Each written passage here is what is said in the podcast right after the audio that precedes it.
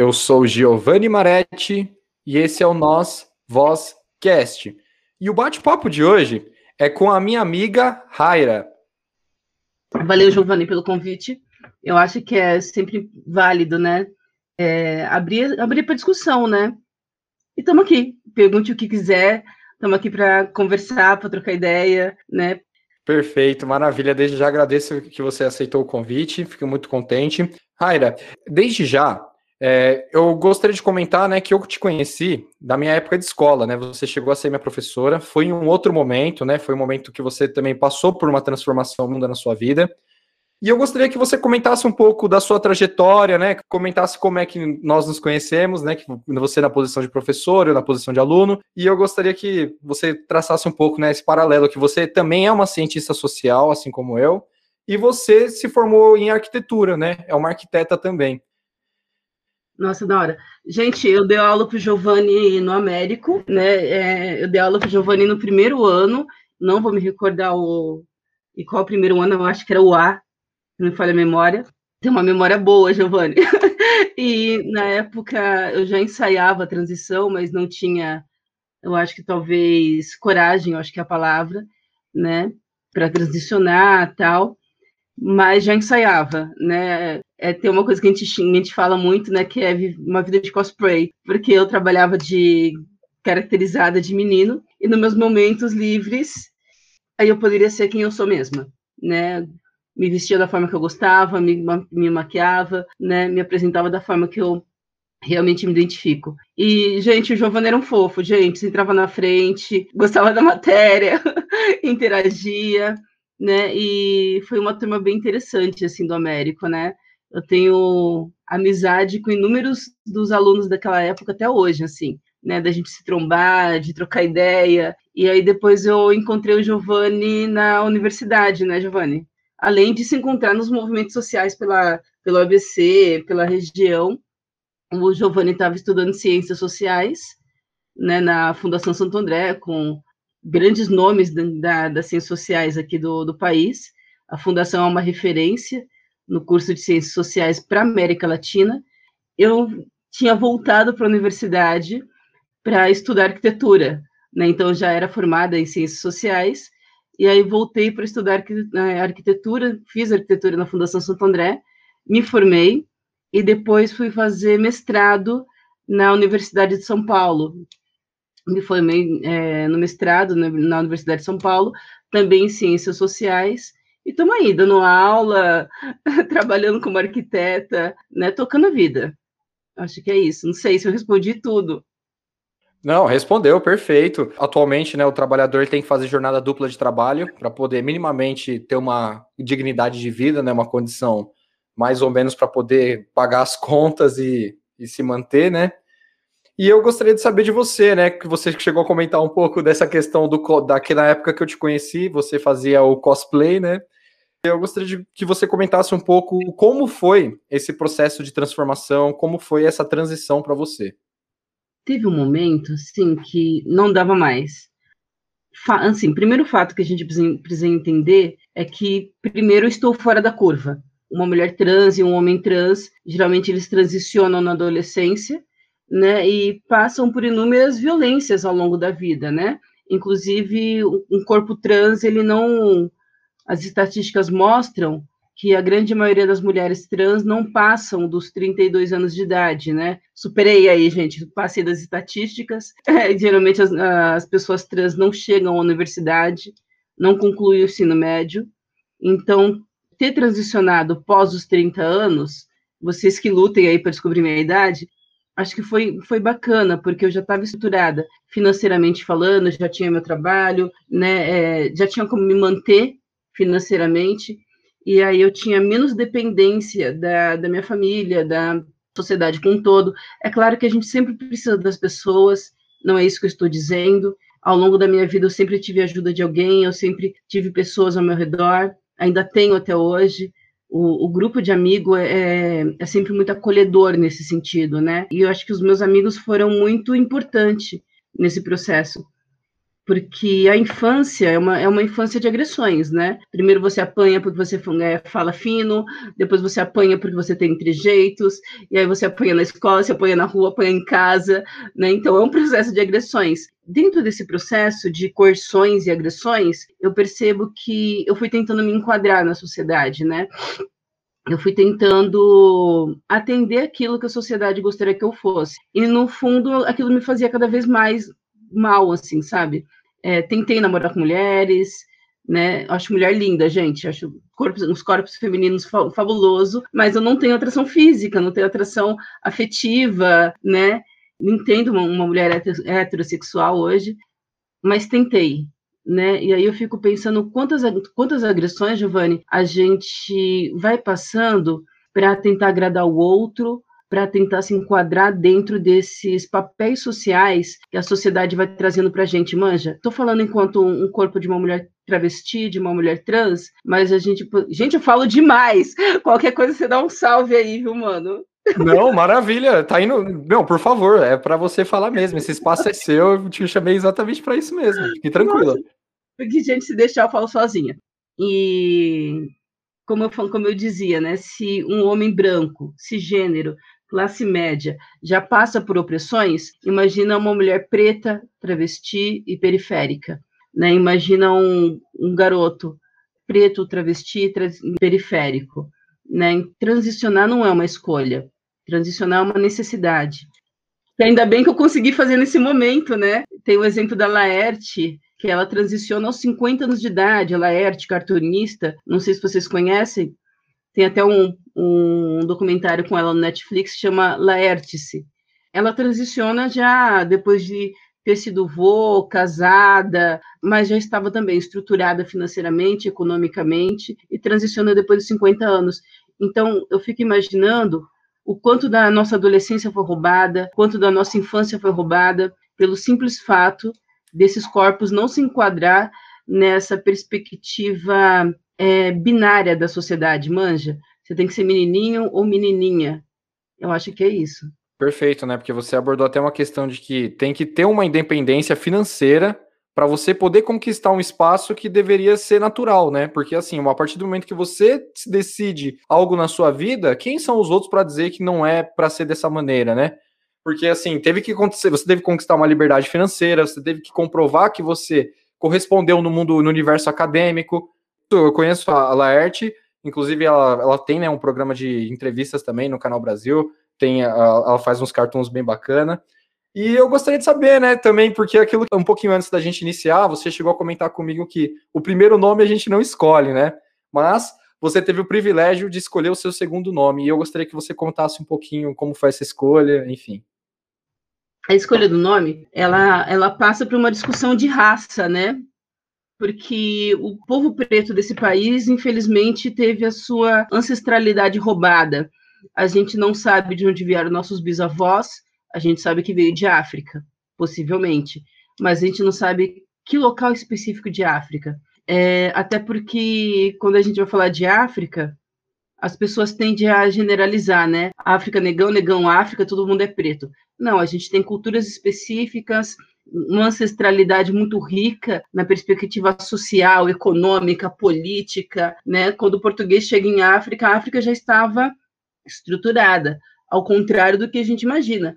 Para fazer um, um, resgate da nossa ancestralidade, o português leva, é, pod poderíamos colocar aqui no mínimo 500 anos para poder dominar a África. Né? E mesmo assim teve dificuldade, mesmo assim não conseguiu dominar a África da forma que queria não foi tão bem sucedido assim.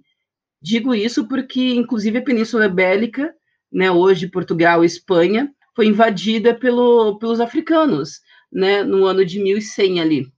Então, África e Europa se relacionaram desde que o mundo é mundo, né, até porque a travessia do Atlântico, do, desculpa, do Mediterrâneo é algo pequeno, próximo à divisão do Atlântico, né, o quanto o Atlântico divide esses continentes. E sem falar que quando a gente fala de África, a gente fala de Egito, a gente fala de Marrocos, é muita coisa. Pensando nisso, o meu sobrenome é Alves Costa, né? São dois sobrenomes de origem com certeza portuguesa. Costa, eu fico pensando que talvez seja numa perspectiva de novo cristão, né? Não sei se vocês sabem se não souber, a gente pode explicar. A, professora de sociologia, gente, quem fica buscando essas coisas. Mas eu queria saber da, é, quais são, qual era o nome de minha bisa, de onde minha bisa veio, qual, quais as histórias que ela trazia consigo em seu corpo, né? É, a gente carrega toda uma geografia da nossa ancestralidade no nosso corpo, no, na forma de falar, na forma de agir, mas quais seriam os nossos nomes, os nossos sobrenomes? Então, quando eu fui escolher, eu queria que fosse de origem urubá, porque uma das poucas certezas que, eu, que nós temos é que as pessoas que vieram sequestradas de África para cá, elas são de origem urubá, ou de origem banto, né, malês, mais ao norte da África, mas basicamente viemos da África Central. Então, Aira é, é um nome muito comum na parte atlântica da, da África Central, da África subsaariana, e Azab é um nome bem utilizado na África com, com as costas para o Pacífico. Então, eu adotei esses dois nomes por conta disso. Aira significa emanescente de poder, e Azab escolheu nascer, porque eu ficava pensando muito nisso, né? É, o que, que é esse processo, né? Quando eu, quando eu comecei o processo de transição, de tentar compreender o meu corpo, compreender a minha existência, essa pergunta me via sempre muito à mente, assim várias questões na cultura banto urubá que já previa a existência de um terceiro sexo, a existência de um quarto sexo, né, enquanto essa sociedade que nós reivindicamos aqui, que é uma sociedade eurocêntrica, entende uma relação binária de existência, né, entre macho e fêmea. E já os povos iorubás entendiam, inclusive entre seus deuses, né, Exumaré, um período da vida ele é mulher, e um período da, da, do ano, desculpa, né, da vida, e um período do ano ele é homem, né? Então, entre os deuses, né, da cultura iorubá, isso também está presente, né? E está presente em toda a, essa diáspora africana, né, que a gente carrega de uma forma ou de outra. É, essa abordagem que você fez agora foi uma verdadeira aula de história para mim. E eu achei muito interessante que você ainda teve cuidado também de trocar, de mudar o sobrenome também, né? Justamente para poder a fundo nesse resgate histórico. E que, de acordo com o que você me explicou, é algo que tem tudo a ver também com esse processo de transformação. Ao mesmo tempo que ele faz um resgate histórico, ao mesmo tempo ele conversa muito com o seu eu de hoje, né?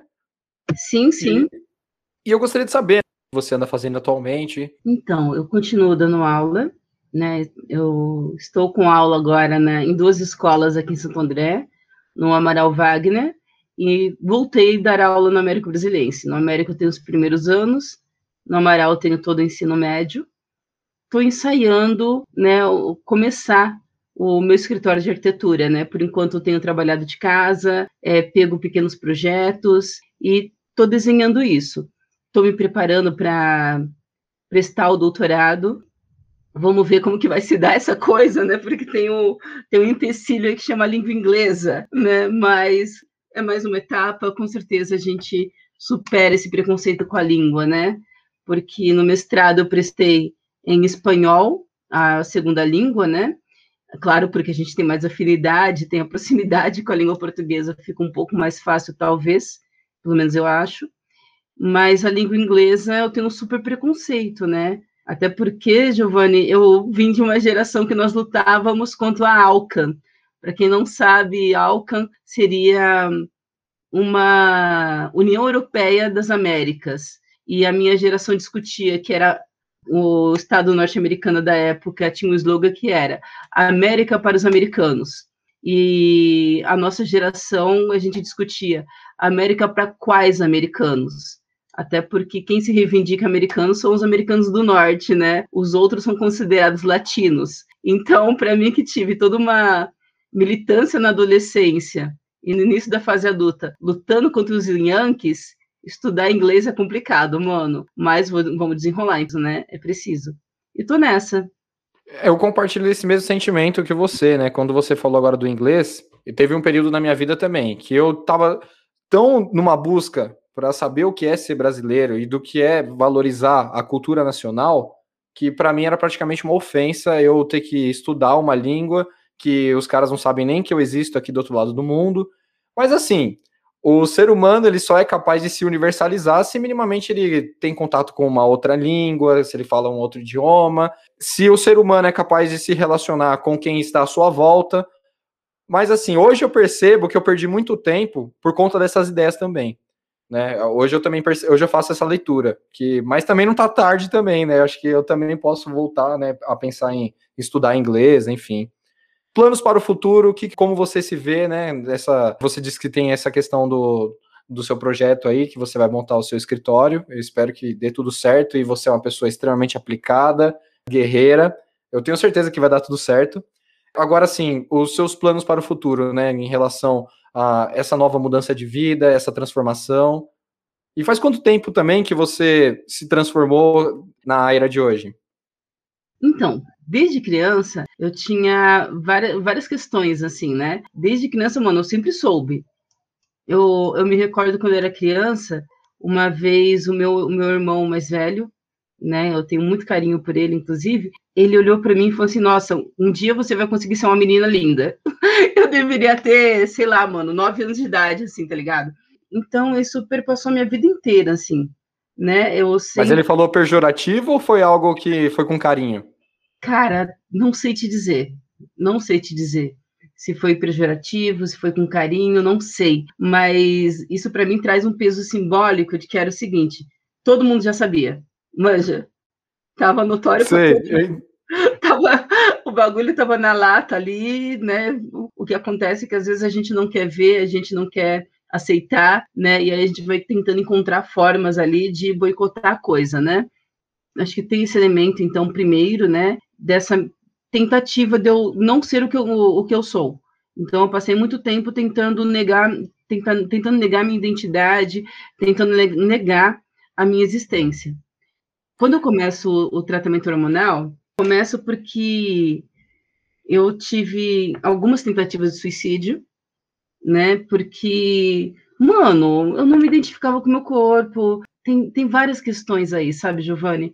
da gente não se identificar, da gente não se enxergar, da gente não se gostar, da gente não se amar. Eu sei que talvez alguém que esteja me ouvindo, talvez fala, não, mas a gente tem que se amar. Eu também acho que a gente também tem que se amar. Mas como a gente se ama quando a gente não se, identifica com o que a gente enxerga no espelho, manja? Como a gente se ama quando a gente se olha e não se enxerga? Acho que talvez fique um pouco humanamente difícil de conseguir fazer esse processo que as pessoas chamam de autocuidado, né, de, de, de se cuidar. E aí eu comecei a tomar hormônio a primeira vez, eu deveria ter uns 28 anos de idade, e aí eu levei um susto, cara, porque eu comecei a tomar hormônio e aí nasceu peito. E aí o que, que eu fazia, né? Como que eu ia contar para as pessoas que eu estava tomando hormônio, né? E aí eu desisti, parei de tomar hormônio, aí depois voltei a tomar os 30, parei, voltei, parei. Depois eu decidi que não, mano, eu ia bancar, custe o que custasse, eu sabia que eu perderia é, alguns afetos, isso me doía bastante, porque ser um, ser um corpo trans é fabuloso porque eu me identifico. É, antes eu não me gostava, eu não gostava do meu corpo, eu me achava é, uma pessoa feia, as pessoas achavam super bonito, mas eu não gostava, mano. E acho que o que importa também é o que a gente acha sobre nós, né? Como a gente nos enxergamos. Acaba sendo um rompimento, né? Quando a partir do momento que você se aceita enquanto trans, você vai romper com pessoas e você vai romper com o seu passado também, né? Eu não digo só o passado, mas eu digo as referências que as pessoas têm sobre nós, talvez, sabe?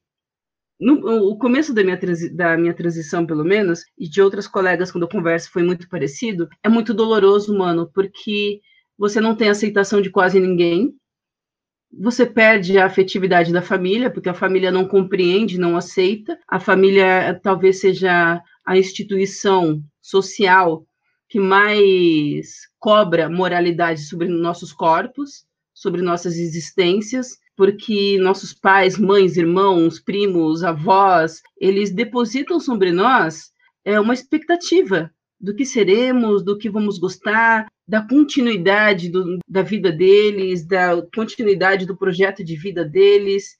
E aí, quando você, quando eu transiciono, eu percebo que é uma ruptura, né? Porque eu não atendo mais esses padrões. Então, você perde o afeto familiar. Depois você perde o afeto entre colegas, né, que antes te chamavam para sair e agora tem vergonha de estar num bar com uma mulher trans.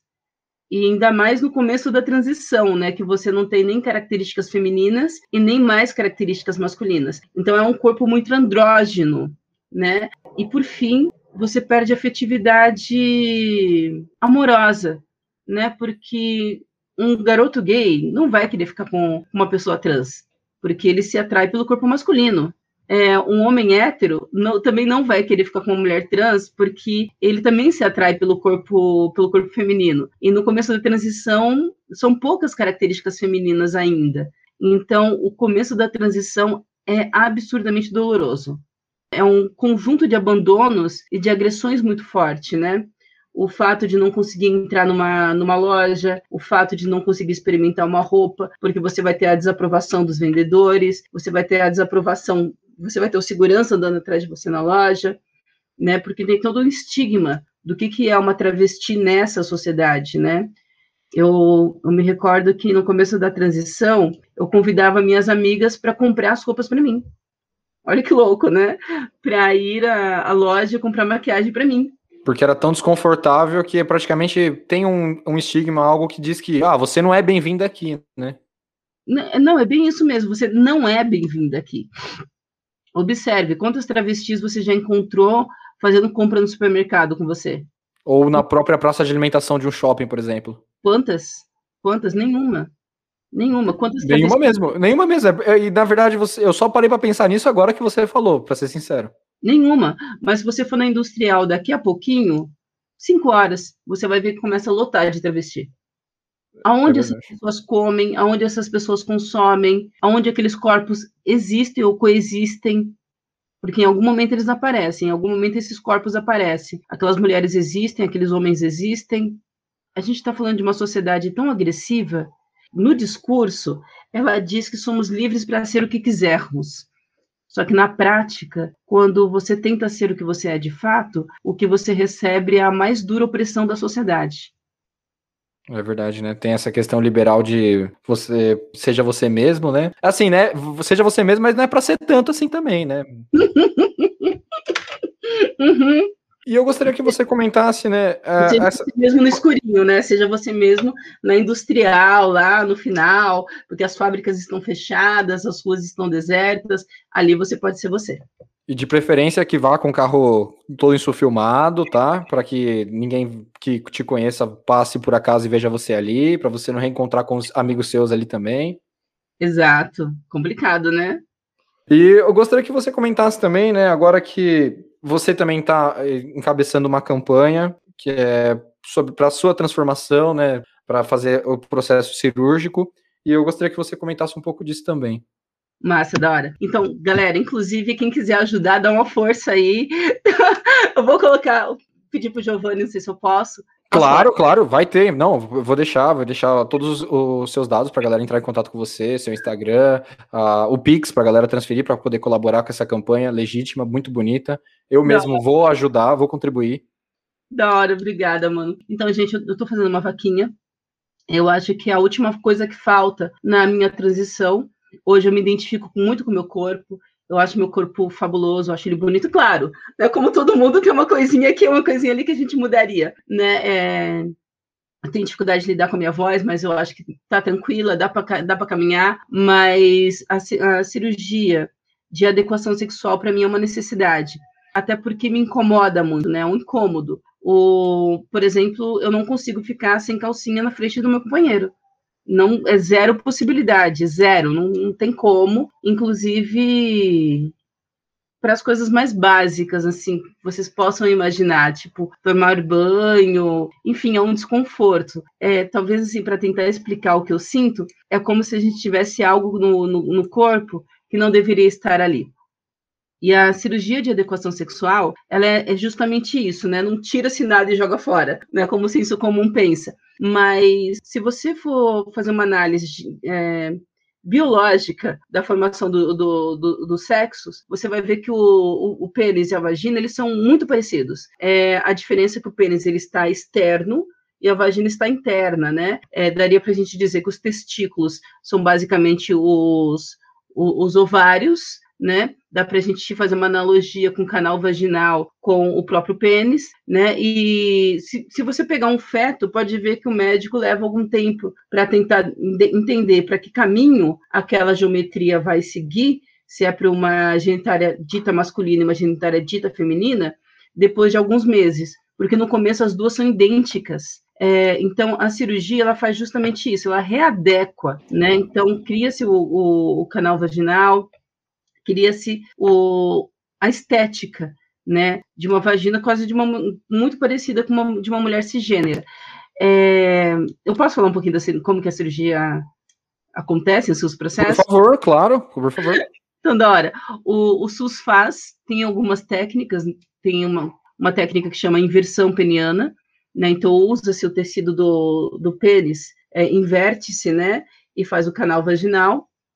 Essa cirurgia ela é feita pelo SUS, mas para você entrar na fila leva séculos, né? Eu tô fazendo, faz quatro anos que eu estou tentando entrar na fila, né? Porque depois que você entra na fila, você tem que passar, em média, de três a cinco anos fazendo tratamento com uma equipe multidisciplinar, que eu, eu acho que é isso mesmo, tem que ter esse tratamento, mas eu não consigo entender por que é tão moroso esse tratamento. Eu tenho amigas que levaram 15 anos para poder ter o tratamento atendido, né? Porque depois que você passa por esse processo com uma equipe multidisciplinar, não significa que você já vai fazer a cirurgia, significa que você vai entrar numa lista de espera né, para ter a disponibilidade, do centro cirúrgico, do cirurgião plástico, do anestesista e de toda a equipe. Então, então, assim, é um serviço que ele existe, mas paciência. Muita paciência. Muita paciência. E na boa, sei lá, mano, eu acho que eu não tô na idade de ficar esperando tanto assim, não, manja. Senão daqui a pouco o bagulho vai sair com que eu tiver 70 anos de idade. E aí vão me roubar minha maturidade. Tipo, já perdi a adolescência, já perdi a infância, né? Agora eu quero pelo menos viver minha maturidade, né? Tem uma possibilidade, que é a que eu tô tentando, Giovanni, que é fazer com que o plano de saúde cubra parte do, do procedimento, então, internação, exames, é, equipe cirúrgica. Então, que, esse, que essa etapa do processo seja, seja custeada pelo convênio médico. Nada mais justo. Uma outra parte ser custeada por mim, como, por exemplo, a contratação do cirurgião plástico, que no caso o convênio não disponibiliza. Já tentei, já procurei, realmente o convênio não tem, porque é muito específico. Aqui no Brasil nós temos três cirurgiões que fazem esse tipo de procedimento. No Brasil, a cirurgia chega a custar entre 57 mil reais e 62 mil reais. Então, imagina, né? Economicamente, a gente não tem direitos, né? Porque como você consegue essa quantia? Não, realmente, é absurdo. Não, é surreal. Uma pessoa classe média baixa, isso aqui é impossível. Uma pessoa rica, tranquilo, talvez, né? Se eu fosse fazer na Tailândia, ficaria em média de 30 mil a 27 mil reais. Ou seja, atravessar o Pacífico inteiro, atravessar o Atlântico, na verdade o Pacífico, né, que o avião faz um, um, um movimento contrário, e ficaria mais barato do que eu fazer no Brasil. Porém, com essa possibilidade do convênio médico custear parte do, do serviço, fica viável, né? Porque eu precisaria de 20 mil para fazer o procedimento. E você está em casa também, né? Que é um outro conforto psicológico também. Nossa, total, porque imagina, eu tinha muito medo, né? Quando no ano passado eu comecei a fazer a vaquinha, porque eu tinha um projeto de ir para Tailândia, não tinha essa possibilidade ainda, né? Tinha alguns julgamentos do Supremo Tribunal, mas nada definitivo, tudo a ser julgado.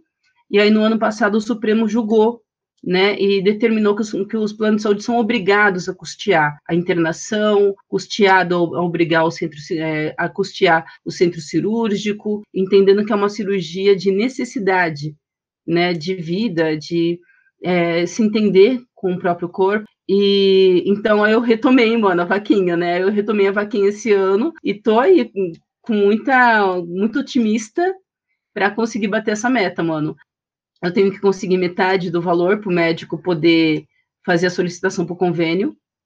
É, estamos no mundo capitalista, né? O médico não vai esperar eu somar toda a quantia para ele fazer os pedidos ao plano de saúde. Então, eu preciso conseguir metade desse valor, pagar ao médico, né? E aí ele faz o pedido ao plano de saúde e até a data da cirurgia eu preciso conseguir pagar o restante. Perfeito. Eu vou colaborar, vou divulgar é, é, essa sua causa, porque isso realmente interfere diretamente na sua dignidade de vida, dignidade da pessoa humana. Sim, porque você já imaginou você ter vontade de ir na praia e não se sentir bem? Não, isso, isso rola comigo uma vez por ano, na verdade, né? Caraca, por quê? Não, tipo assim, não vou, não vou dizer que ah, eu sou. Não, por exemplo, eu faço academia, é, eu, eu, faço, eu frequento academia. Mas é claro que você. Ah, eu vou, eu vou dar um gásinho aqui nesses próximos seis meses, porque eu já tô contando que eu vou pra praia no, no verão, né? ah. Tipo, eu não, não tô falando. Eu não tô dizendo que eu estou descontente com o meu corpo, mas sempre tem alguma insegurança, você sempre. Tem um negócio, né? nessa vida, tudo que a gente pega para fazer, quando a gente vai se aprofundando nas coisas, parece que as coisas não têm fim. Isso uhum. eu falo tudo, qualquer coisa. Você pega um, uma academia para você se aprofundar, não vai ter fim. Se você vai mexer com som, podcast, essas coisas, não vai ter fim. Se você vai atrás de carro, não vai ter fim. Você, você tá entendendo o que eu estou querendo dizer? Claro. não, mano, gente, ó, quem não conhece o ele é um fofo, um gatinho né? Super bonitinho. Mas olha que louco, né? Se ele tem dificuldade de lidar com isso, imagine outras pessoas. Porque é isso, as cobranças sociais são tão grandes, mano, que a gente nunca vai se enquadrar nesse padrão. Até porque ninguém se enquadra no padrão.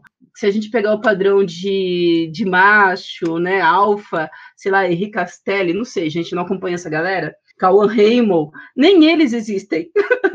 Porque antes do maluco entrar no ar, o cara faz uma maquiagem, vai lá, uma mini arruma o cabelo dele, manja. Alguém vendem, vai... vendem a ideia do nome dele antes, que ele é um, o cara o bonitão, o bonzão, enfim. Uhum. Ele, ele, ele já tá ganho antes mesmo de aparecer, né, na verdade. Exatamente. E aí, mano, se a gente for trombar esse maluco na rua, a gente vai ver que ele tem espinha, que ele anda torto, que ele, sei lá, mano, coça o nariz, coça o nariz com a unha, sabe? É verdade. Aí, aí, a gente descobre que ele é ser humano, né? A gente descobre que ele é de verdade e aquilo que passa não é uma mentira, uma farsa. Só que a gente tenta se enquadrar nesse padrão. É muito é. foda, né? Não, verdade. Tem mais alguma outra coisa que você gostaria de falar? Algum desabafo, alguma reclamação, algum recado, enfim, esse é o momento. Eu acho que tem um lance que é o seguinte, né? É, a gente está num momento histórico e a gente tem falado muito sobre a necessidade da, da tolerância. Eu acho que não é tolerância, eu acho que é respeito. Eu não gosto do termo tolerância, tá? Mas eu estou falando na minha individualidade aqui, porque tolerância é, é, o ato da pessoa falar, ah, existe, mas tá, deixa ela lá no canto dela. Eu não quero ser tolerada, eu quero ter respeito. Eu quero ter a mesma humanidade de que uma mulher cisgênera tem quando ela anda pela rua. Eu quero ter a mesma dignidade que um homem branco, cisgênero, é, classe média, é, heterossexual tem nessa sociedade. É essa mesma dignidade que a gente está reivindicando. Quando a gente fala em ser um corpo trans, eu não estou querendo dizer, Jo, que eu quero ser melhor do que ninguém. Não é isso. O que eu estou querendo dizer é que eu quero ter a mesma dignidade, a mesma humanidade do que qualquer outra pessoa. E aí um recado que eu daria, que é o seguinte, fala, mano, se a mina tá, tá falando que o nome dela é Y, o nome dela é Y. Se o mano tá falando que o nome dela, que o nome dele é Jaca, a gente vai chamar o irmão de Jaca. Manja? Porque Sim. ninguém questiona o nome social do Silvio Santos, da Vera Fischer, da Anitta. Da Anitta. Ninguém, ninguém questiona. Agora, quando sabe que é uma pessoa trans, aí questiona. Quando sabe que é uma pessoa é, travesti, aí questiona se recusa a chamar de ele, né, se recusa a chamar de ela. É, isso é o que ele chama de tolerância. Falar, ah, eu tolero, mas eu não entendo. Não, irmão, você entende sim. O ato de você não fazer significa que você é transfóbico, significa que você é homofóbico, significa que você não, não destina a humanidade que aquele corpo necessita. E a gente está vivendo justamente esse processo agora. Né? É, tem um conjunto de pessoas que estão conseguindo se libertar, conseguindo ser você em si mesma. Eu acho, isso é, eu acho que isso é fantástico, mas a gente tem uma responsabilidade, Giovanni, porque aquela piadinha que o nosso tio faz no almoço de domingo, ela mata a gente. Aquela colocaçãozinha infeliz que o meu pai faz de noite, quando a gente está assistindo TV, ela mata a gente. A gente vive no país que mais mata pessoas trans, travestis no mundo. Morre mais gente no Brasil por assumir a sua identidade de gênero do que na guerra do Iraque.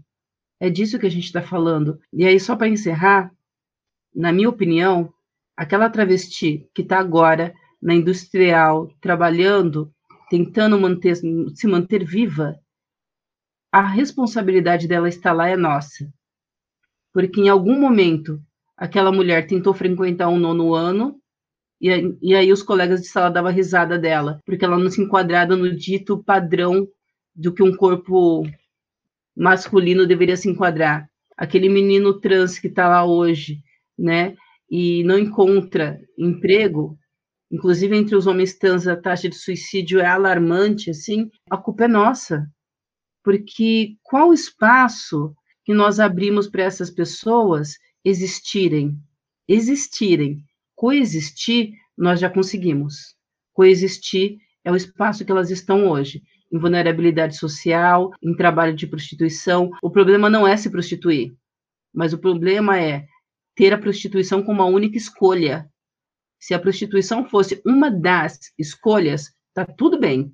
Mas o problema que é, o problema é que a prostituição é dada como a única e exclusiva escolha para esses corpos, né? Então eu acho que o fato de eu ocupar os espaços que eu ocupo, né? Então sou professora, militante política, é, ocupo alguns espaços que me dá direito à escuta, eu acho que eu tenho a responsabilidade de trazer essa discussão à tona, manja. Eu acho que é uma responsabilidade, irmão. A Ira sabe, desde já, eu agradeço. Eu, foi de arrepiar esse final que você falou, eu gostei muito. Olha, mais uma vez, obrigado por ter vindo, por ter dado seu depoimento, com, compartilhado conosco sua trajetória e a sua campanha, muito bonita, vai ser um sucesso. Eu desejo tudo de bom para você. Só agradeço, enfim. Obrigada, Amore. Eu que agradeço, tenho acompanhado seus postes, né? Eu acho que tem cada vez ficado mais bacana, mais legal. E é isso. Enquanto quiser, convide, a gente está aqui para trocar, se contribuir, porque sempre é uma troca. Eu espero que você volte, traga outro tema. E se a campanha vai ser bem sucedida, disso eu tenho certeza, não me resta dúvidas disso. Venha e compartilhe com a galera, comentando como foi, enfim. Eu espero reencontrá-lo aqui. Demorou, amor, veio sim. Obrigada, viu? Obrigada, gente.